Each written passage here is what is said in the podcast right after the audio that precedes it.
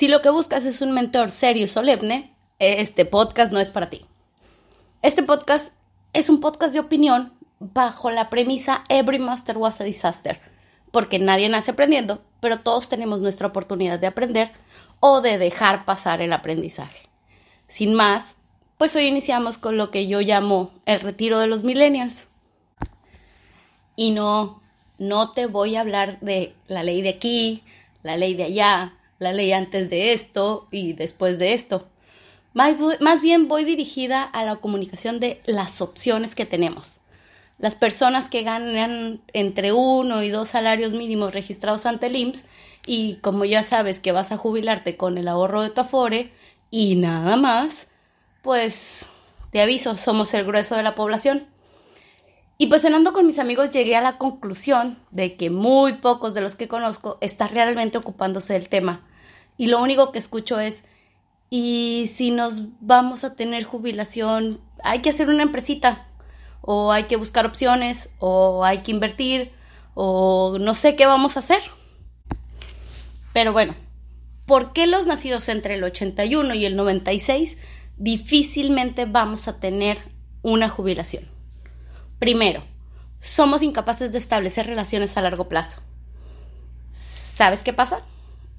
Esta generación es tan volátil y es muy poco común que no tengamos trabajos a largo plazo en una sola empresa. No contamos con cotizaciones continuas ni con grandes periodos de, antigüedad.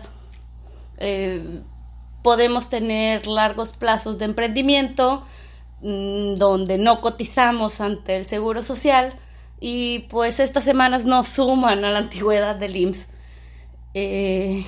No vamos a hablar de las prestaciones laborales y las pocas oportunidades. Eso lo vamos a ver en otro capítulo. Otras de las cosas es que desconocemos los mecanismos de ejecución. Entonces escuchamos en las noticias, el gobierno federal dice que vamos a bajar el número de semanas para la jubilación. ¡Bravo! No, no te emociones. Ahora solo tendrás que comprobar 24 años de antigüedad dado de alta ante el que pues en lo personal te platico, yo he trabajado alrededor de 12 a 15 años en un trabajo formal y mi reporte de antigüedad laboral dice que solo tengo pedorras 391 semanas, o sea, 7 años y medio, y la mitad de mi antigüedad laboral no está reconocida. ¿Acaso los patrones son negligentes? Mm, yo creo que no siempre se trata de eso. Otra de las cosas es que desconocemos o carecemos de la educación para la previsión. Nadie nos enseñó a ahorrar o muy pocos padres nos enseñaban a ahorrar. Es decir, no falta aquel amigo, vecino o conocido que se acerca ofreciéndote un seguro para el retiro o una inversión para el retiro, con una póliza anual de 25 a 50 mil pesos. Y es probable que hoy los tengas, pero nada garantiza que los tendrás en los próximos 20 años.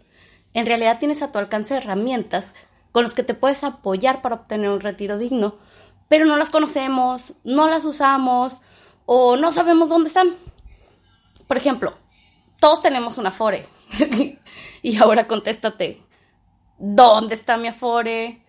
¿Cuánto es el rendimiento que da por tu dinero? ¿Sabes cómo puedes aumentar tu retiro?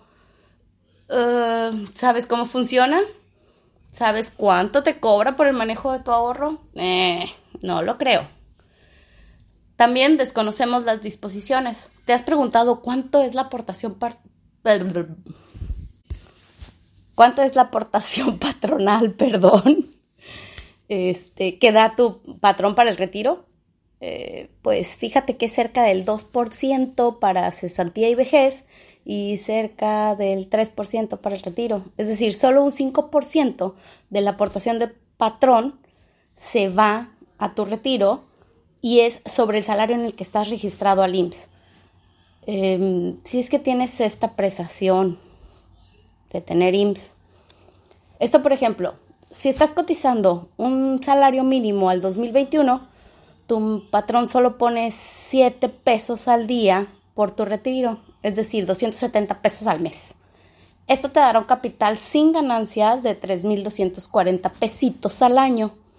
Y pues ya no voy a volver a hablar de trabajar 24 años continuos o lo que te da hasta cumplir 65 años. Otra de las cosas es que no nos interesa o ni siquiera hemos pensado en ello. Si eres del team que no se ha preguntado ninguno de los puntos anteriores, ya ni te cuento. Y si eres de los que ni siquiera se ha dado cuenta o crees que es obligación del patrón o del gobierno darte una pensión o jubilación, pues estás un poquito perdido. Pero pues ok, Esme, ya me dijiste que estoy jodido, y entonces, ¿qué puedo hacer? Pues mira, podemos empezar por ahorrar. Empieza a pensar en un fondito de emergencia, empieza a pensar en un capital para tu ahorro y empieza a pensar en cuáles son las cosas en las que puedes prescindir por ahora para que tengas un futuro más tranquilo. Invierte. Actualmente tenemos muchas inversiones o muchas opciones de inversión. Sin embargo, ojo, muchas de ellas son de revisarse detenidamente y no todas son buenas opciones. Debes revisar tu tolerancia al riesgo, ya que nadie te puede garantizar rendimientos altos sin tener alguna cláusula de cuidado en el contrato. Revisa todo. Investiga. Antes de enamorarte de una opción, debes analizar dos o más opciones. Analiza, pregunta, asesórate y busca mecanismos adecuados a tus alcances. Y pues recuerda que no hay soluciones mágicas, no te harás rico por jugar al inversionista. Y pues por último puedes preguntarme cómo hacerlo.